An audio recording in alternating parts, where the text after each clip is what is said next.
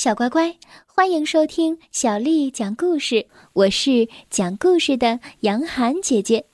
今天我们继续来讲《我爱阅读》丛书当中的故事，《说谎的男孩》下集。特律克莫德连夜拿着包裹离家出走，他对自己说：“我还能在家里待下去吗？我不忍心再让妈妈为我伤心了。”第二天早上，花园妈妈发现特律克莫德失踪了，吓得直哆嗦。花园里，在他儿子钟爱的樱桃树下，他发现了儿子留给他的一只花环。特律克莫德乘上大轮船，去了遥远的地方，穿越了很多国家，一直来到了大洋彼岸。在那里，他又上船，船过了大海，再下船。特律克莫德来到了地球的另一半，在地球的这一半，有一片被火山包围的茂密的森林。特律克莫德走进森林，这里又冷又潮湿。不远处啊，有一座大花园。那些蘑菇长得比特律克莫德还高。在地上，他发现了凹下去的巨大的脚印。特律克莫德吓坏了，他朝四周望去，没有看到一个动物的影子，连小鸟都没有。在一片吊诡的静谧中，大地忽然颤动起来，嘣！嘣，嘣！特律克莫德拼命的跑，就像长了翅膀。突然，他发觉自己被提到了空中，一双大的像铜铃的眼睛正在看着他。是巨人！特律克莫德在巨人的手里瑟瑟发抖。巨人要把他带到森林的深处，一路上。巨人吼道：“你真敢一个人走进森林！”仅仅走了十来步，巨人就跨过了森林。巨人把特律克莫德放在一座死火山上。巨人俯下身子对他说：“人们给我们戴上了锁链，让我们干活。我们逃了出来，躲到这里。为了向他们讨回和平，我们每年……”都要向村子里放一场大火，我们跳着舞把所有的大树都踩倒，这样人们就会认为这是火山爆发。如果有人胆敢走到这里来，就有他好看的。可怜的特律克莫德被带到巨人头领面前，头领怒吼道。呃，明天天亮之后，你将在我们的锅里被煮成汤汁儿。人类都是我们的敌人，我们不喜欢你们说谎的舌头。另外，再加些辣椒粉。特律克莫德想：我该怎么办？我要被人煮成汤了。特律克莫德对巨人头领说：“嘿，虽然我的样子看起来像个普通人。”但是我和你们一样，也是个巨人。头领问：“你说什么？”说来话长。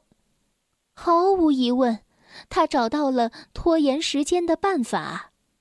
巨人们特别喜欢听故事。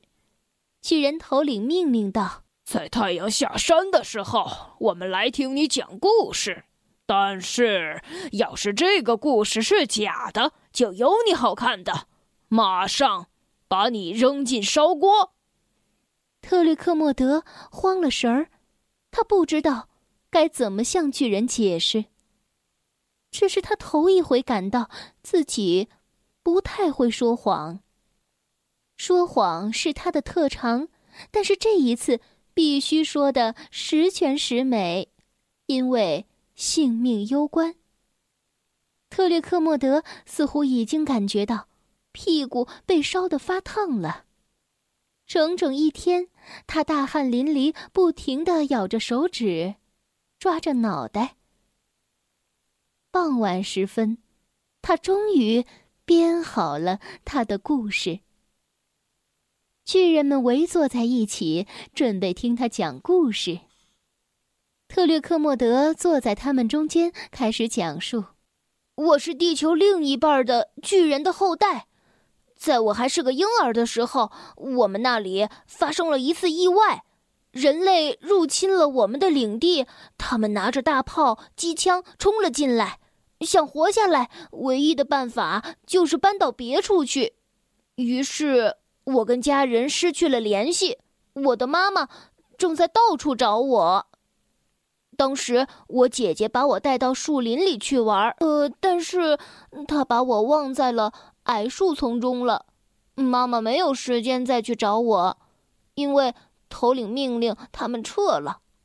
之后我被人类发现了，他们把我放进了一个小小的笼子里，不让我长大。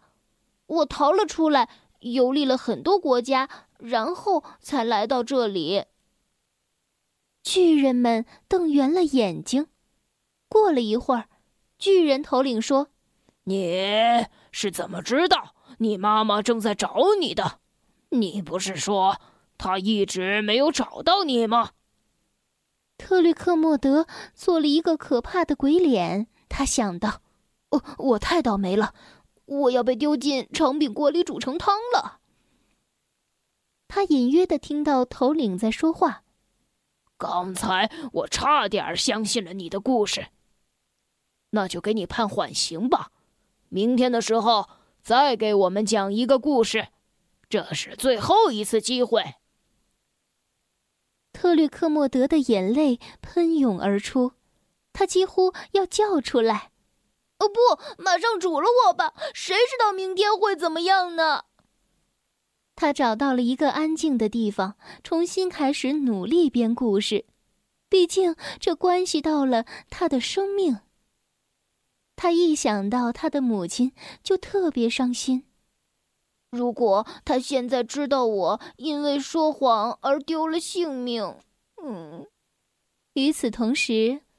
花园妈妈也正在思念着她的儿子，她正在为他担心。挂在樱桃树上的花环，在夕阳的照射下闪闪发光，看起来就如同一簇火苗。第二天晚上，在篝火前，特律克莫德坐在巨人中间，清了清嗓子说：“是的。”我承认，我是南极巨人派来的密探。他们的国王听说你们研制了一个秘方，他说你们烧的人肉汤味道好极了，像海豹的肉一样香。我们的国王想盗取你们这里的秘方，没有人愿意前往，而我是迫不得已才来的。因为我偷看了小公主洗澡，被判了死刑，所以只好逃到这里。我们的魔法师往我身上涂了蚂蚁粉，于是我的身体就像人类一样小了。一旦把我扔进水里，我就会像发酵的面团一样逐渐长大。但是魔法师会继续用咒语呼唤我的灵魂，所以。我永远都没有办法长大。特略克莫德说完，巨人们立即鼓起掌，他们的掌声响得像雷鸣，震得附近的房屋摇摇欲坠。巨人头领大笑起来：“ 哈哈哈！你们的国王是个白痴。如果我们的巨人兄弟索要我们的烹饪秘方，只需要对我们说一声就可以了。”来，这一次，其他的巨人打断了头领的话，他们高兴的手舞足蹈。明天再煮，我们还想听故事。头儿，明天再说。就这么一个小东西，不用着急。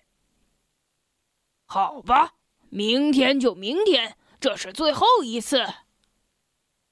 天亮之后，特律克莫德睁开了眼睛。他想着，这是我一生中最后一个早晨了，这太不幸了。我和他们分享故事的时候，这些巨人他们笑得多开心啊！今天晚上我要给他们讲一个他们永远也不会忘记的故事，至少我可以了却一桩心愿。但是这一次，不管他怎么出汗，不管他怎么啃指甲。不管他怎么抓脑袋，谎言的灵感之神再也不肯光顾他的脑袋了。忽然，他有了一个主意。不过，这行吗？这天晚上，特略克莫德坐在巨人中间，讲起了自己的真实经历。他说的句句都是真话。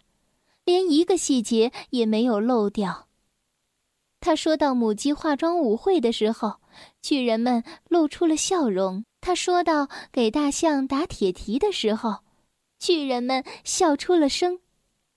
当他说到妈妈的眼泪时，巨人们都低下了头。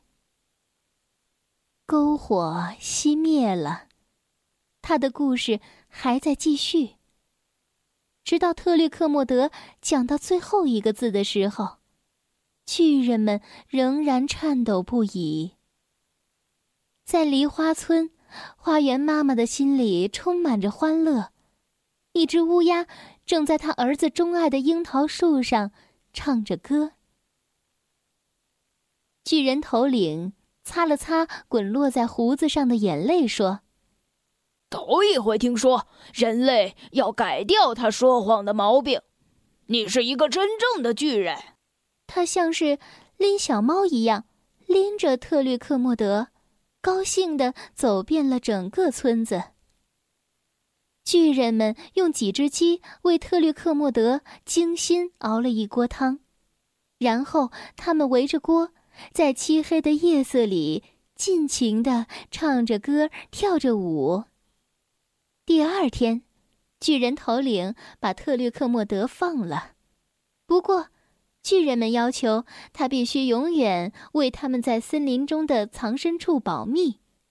巨人们很信任他。当特律克莫德回到家里的时候，他的花园妈妈正等着他呢。从此以后，他过上了幸福的生活。他讲了无数的故事。有真实的，有编造的，只有一个故事，他再也不讲了，就是那个让巨人们伤心的故事。这就是说谎的男孩的故事。小乖乖，今天的故事就为你讲到这儿了。如果你想听到更多的中文或者是英文的原版故事，欢迎添加小丽的微信公众账号“爱读童书妈妈小丽”。接下来又到了我们读诗的时间了。今天为你读的是袁枚写的《所见》。所见，袁枚。牧童骑黄牛。歌声振林樾，意欲捕鸣蝉。忽然闭口立。所见，袁枚。牧童骑黄牛，歌声振林樾，意欲捕鸣蝉。忽然闭口立。所见，袁枚。牧童骑黄牛，歌声振林樾，意欲捕鸣蝉。忽然闭口立。